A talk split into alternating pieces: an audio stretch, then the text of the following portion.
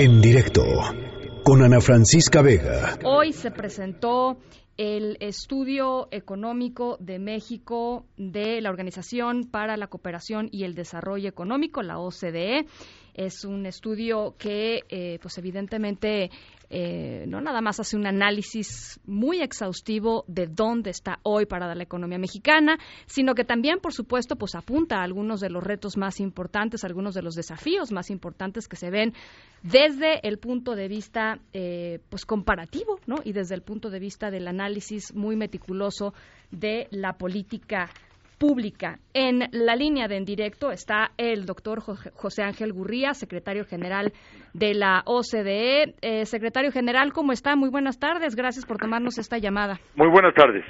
Eh, pues primero quisiera arrancar un poco con lo que arrancó usted en la conferencia de prensa de esta mañana, que era la situación eh, económica mundial y los impactos que ha tenido esto sobre la economía mexicana, porque a, veces, y sobre todo en el arranque, digamos, de la administración del presidente López Obrador, nos ha costado trabajo a los mexicanos ver qué viene de fuera y qué viene de dentro y un poco distinguir cuáles son las influencias en la economía.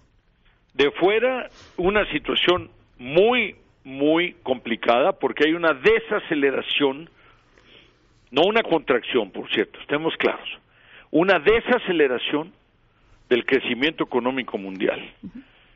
Nosotros en la OCDE, en mayo pasado, estábamos proyectando un crecimiento de 4% para el 2019, 3.9, algo así, cerca del 4% en el año 2020, y ahora Vamos a sacar nuestra proyección el día 22 o 23 y va a decir 3.1. Mundial. A nivel de la economía mundial. Pues. Quiere decir que le bajamos prácticamente 1% al crecimiento de la economía mundial. Y eso incluye bajarle 1.1 a la economía de Italia y 0.9 a la economía de Alemania y 0.6 a la economía de Inglaterra y 0.3 a la economía de Francia y también 1% de la economía de México. estamos hablando de que México, siendo un país grande, abierto, quiere decir abierto, quiere decir que tiene eh, flujos de inversiones de entrada y salida, eh, este, tiene eh, flujos de comercio de entrada y salida muy importantes, de cientos de miles de millones de dólares, ¿verdad? Pues que lo que sucede es que entonces tenemos, digamos, muy cerca y muy claros los impactos.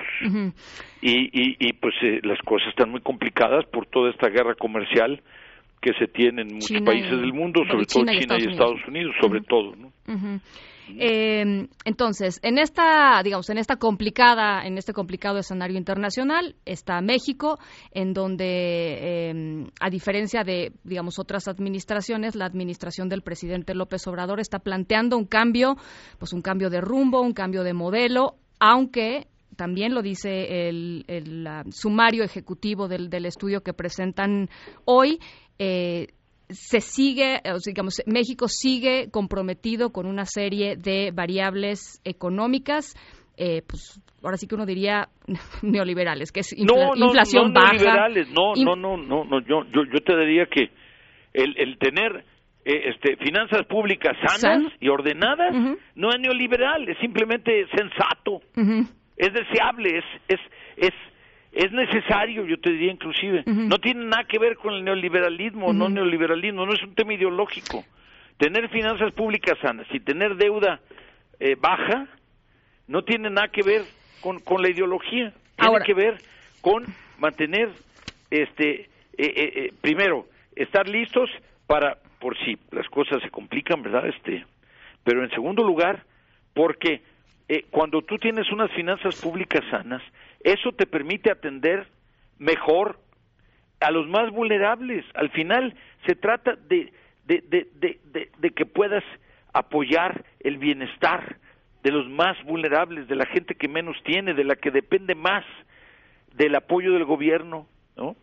Porque se defiende menos porque no tiene eh, los mejores empleos, porque no tiene tantos ahorros, porque no tiene ingresos, porque no tiene, eh, no se puede eh, comprar su propio seguro médico o de vida o lo que sea. ¿En dónde, ¿En dónde queda entonces, digamos, este discurso en la narrativa del presidente López Obrador del cambio de modelo? En, términos económicos, ¿Cómo lo ven ustedes? ¿En dónde se refleja? No, bueno, él, él recibió un muy claro mandato de decir eh, el tema de la lucha anticorrupción, el tema de la lucha en contra de la inseguridad, y por supuesto el tema de la lucha contra la pobreza, contra la desigualdad. Entonces, este es un gobierno que tiene un mandato muy importante en todos los temas sociales, y en todos los temas de educación, los temas de salud, los temas de, oportunidades de trabajo, eh, los temas de, de pues, mejoría de los salarios, de los salarios mínimos, etcétera, que son los temas en los cuales se ha estado trabajando. Ahora, hay un asunto que tiene que ver con eh, pues con la confianza de los inversionistas, con, es un tema que ha estado, en, por supuesto, en agenda en México. Eh, la inversión, evidentemente, es condición indispensable para el crecimiento y sobre todo para el crecimiento eh, pues tan ambicioso que está planteando el propio presidente López Obrador de 2% más de, la inflación, ¿no? Dice que para el 2020 habría incluso un 6% de crecimiento. Eh, ¿Cómo ven ustedes el, el asunto de la, de la confianza de los inversionistas? Mira, em, las cifras de 4% promedio en el sexenio, a mí me parece que son asequibles, son accesibles, se pueden dar. El hecho de vamos a empezar con un año de relativamente bajo crecimiento, ¿por qué? Porque eh, pues porque el mundo está muy enredado, muy y segundo porque es el primer año del nuevo gobierno. El primer año de cualquier nuevo gobierno, independientemente de, del partido del que venga y del que gane, ¿no? Este, pues nosotros hemos trabajado con eh, gobiernos del PRI, gobiernos del PAN y gobiernos de Morena, etcétera, y, también cuando el PRD eh, gobernaba la Ciudad de México, este, bueno, pues trabajamos mucho con eh, el, el, gobierno y, de, de, la Ciudad de México y trabajamos mucho con Graco Ramírez, que era del PRD y que era gobernador del estado de Morelos, en fin. Entonces trabajamos con todos los, los, los, los, partidos políticos. ¿Y, ¿Y qué sucede?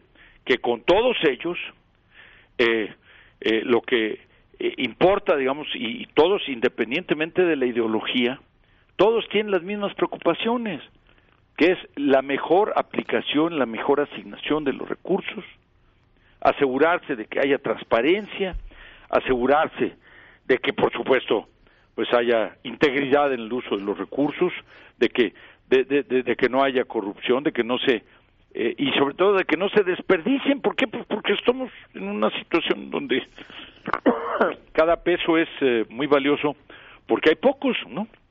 El, eh, muchos eh, analistas están preocupados por eh, lo que consideran o lo que ven como el debilitamiento de algunas de las instituciones más importantes eh, pues del Estado mexicano y un debilitamiento que ven que viene desde la propia administración del presidente López Obrador, la Comisión Reguladora de Energía, una de ellas.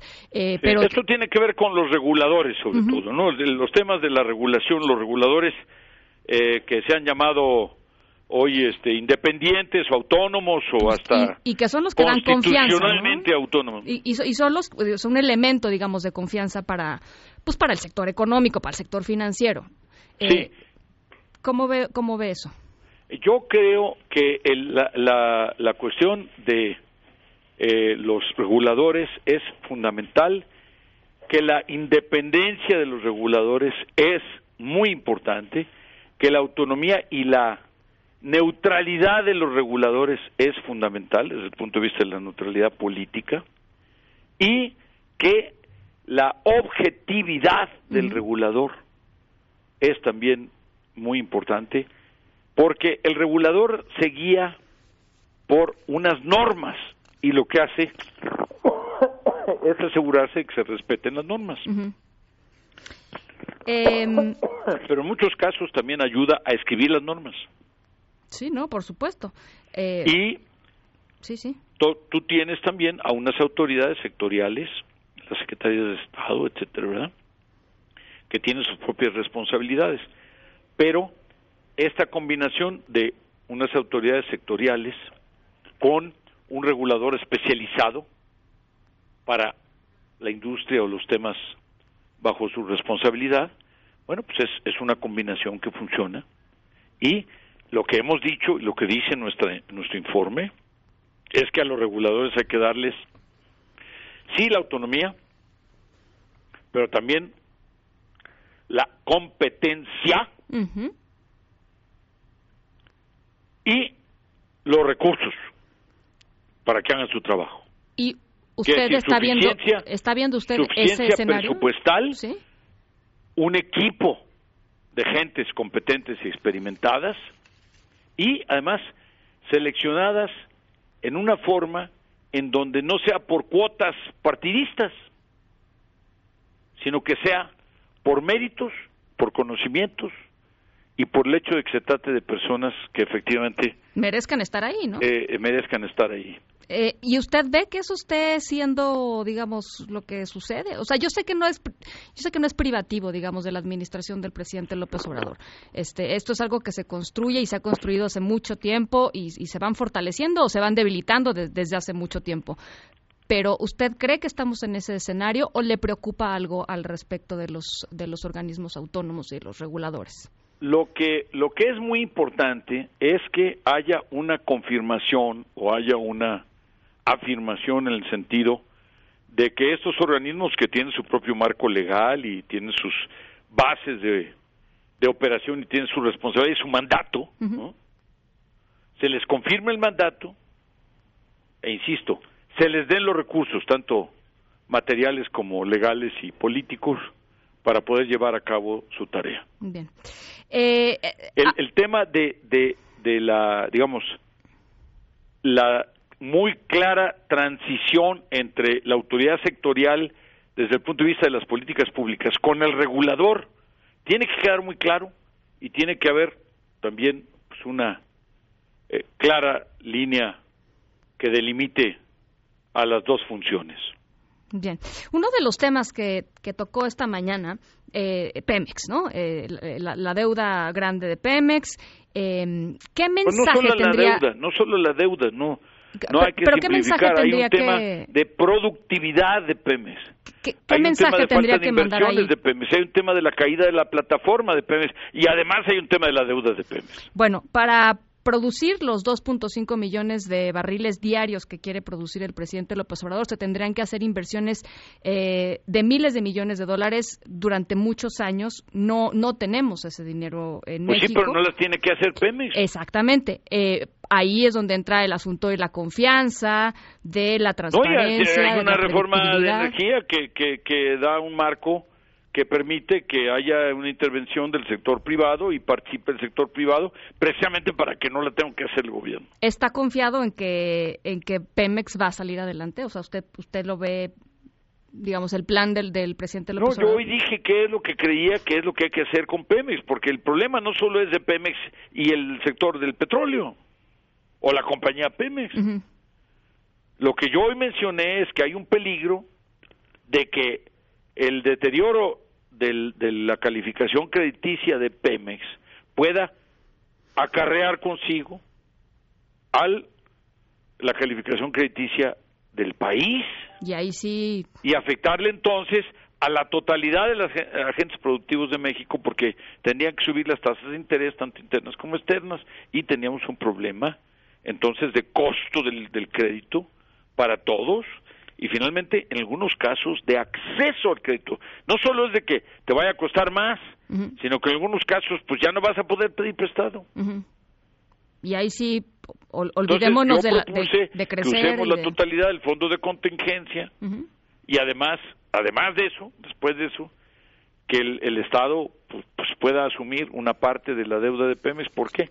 Porque el Estado es el responsable de que Pemex se haya sobreendeudado en virtud de que le cargó el 70% de los ingresos brutos como impuesto. Ahí no más, ¿no? bueno, imagínate, no de las utilidades, estemos claros, sino de los ingresos brutos. Entonces le generó una pérdida artificial que se financiaba con crédito. Entonces le obligamos a endeudarse. Entonces lo único que haríamos sería especie de justicia divina. Lo que estaríamos haciendo es reconociendo que si el Estado obligó a Pemex a endeudarse porque necesitaba los impuestos, pues que entonces sea el Estado el que se haga responsable cuando menos de una parte del endeudamiento. Sí. Eh, quisiera preguntarle finalmente por un otro de los uh, de los apartados que me parece muy interesante de, del informe que se presentó hoy, que tiene que ver con mejorar la calidad institucional eh, en México y en particular la implementación del sistema nacional anticorrupción. Y, y, de los sistemas locales anticorrupción, porque no nada más, no, no todo nada más es, es, federal, ¿no? Sí. Eh, lo que dicen los críticos, digamos, o lo que dicen muchos líderes de opinión es el presidente López Obrador no está interesado en el sistema nacional anticorrupción y por eso está planteando una serie de reformas alternativas, digamos, al sistema eh, anticorrupción y no se ha nombrado a los magistrados que se tiene que nombrar, en Mejor, fin. pero perdóname, te, te interrumpo, Dime. porque lo que pasó es que en ese gobierno ya se nombraron al fiscal anticorrupción. Al contrario de lo que me estás diciendo. No, pero los magistrados. En cambio, pasaron uh -huh. muchos años en el gobierno anterior, que fue el que hizo la ley, una ley muy bien hecha. Pero luego, y no, por cierto, no era responsabilidad del gobierno, fue responsabilidad de que los, los partidos políticos no se ponían de acuerdo sobre las personas. Y entonces nos pasamos con una excelente ley, pero sin, sin personas que la operaran, no se ponían de acuerdo, que la ejecutaran, sí. uh -huh. porque no se ponían de acuerdo. Bueno, ¿y qué pasó ahora en que cambia la decoración, toda cambia toda la situación este política, de repente hay una mayoría muy importante en las dos cámaras, pues ¿qué sucede? Que en ese momento se no ya se aprueba el fiscal anticorrupción y ya se empiezan a llenar los los, los nombramientos y, y, y, lo más importante también es que se replique eso a nivel estatal. Pues bueno, ya poco a poco está sucediendo. Pero la verdad es que en cuatro meses ya se hizo lo que no se había hecho en los tres años últimos del gobierno anterior. ¿Qué responsabilidad cree usted que tienen los gobernadores en todo este tema? Bueno, los gobernadores tienen que poner en ejecución el mismo modelo que está, se tiene a nivel nacional, que es poner a un fiscal y luego unos magistrados a nivel local. Uh -huh. Eso, digo, eso es la responsabilidad que tiene uh -huh. en cuanto al Sistema Nacional Anticorrupción, uh -huh. pero además, sobre todo, vigilar que cada centavo que se use en los estados sea muy bien este, usado y sea usado para los propuestos para los cuales fue destinado. ¿Por qué? Porque la mayor parte de los eh, ingresos de los estados los provee, los provee la federación sí, claro. y la mayor parte de los ingresos que capta la federación se gastan en los estados. Y entonces hay que estar muy pendiente de que los estados efectivamente el dinero se use para lo que se dijo que se iba a usar y se use productivamente, no solo que se use en el sector donde se iba a usar, sino que se use productivamente y que tenga eh, un seguimiento de los la evaluación del, de si se logró o no el objetivo que se buscaba. ¿Y le parece que existen esos mecanismos para la evaluación? Porque lo que sucede es que los gobernadores año con año se, se salen por Somos la, ¿no? mucho mejores para medir el gasto de lo que somos para medir los resultados uh -huh. y el impacto. Uh -huh. Y lo que tenemos que hacer es, es, es mejorar el tema del impacto y, y el gasto. Está eh, finalmente eh, la última pregunta. ¿Está, ¿Se siente positivo con respecto al futuro de México? Mire, eh, yo en primer lugar soy mexicano, eh, pero además conozco bien, digamos, lo que está pasando, lo que ha pasado. Eh, fui actor, um, yo personalmente, de durante los treinta y tantos años en que estuve sí, sí, sí, como servidor público, pero además sigo sirviéndole a México ahora como secretario general de la OCDE. Yo llevo 13 años eh, en la cabeza de la OCDE, me faltan dos años más para terminar mi tercer mandato y pues yo he estado apoyando a México durante desde el primer día en que llegué a la OCDE. Es más, participé en la negociación para que México entrara a la OCDE uh -huh. sin saber que iba yo a ser este eventualmente eh, eventualmente cabeza de la propia OCDE. Sí. Entonces, yo lo que te diría es que eh, yo en lo personal como secretario general de la OCDE eh, me debo a México como uno de los miembros de la OCDE, pero además eh, porque México es uno de los miembros, si no es el que más del menor desarrollo relativo. Y ya, aunque yo fuese turco, o fuese americano, o fuese italiano, inglés, de todos modos me tendría que preocupar por uno de los miembros más débiles, que es México. Y finalmente, pues soy mexicano. Bueno. Entonces tengo la ventaja.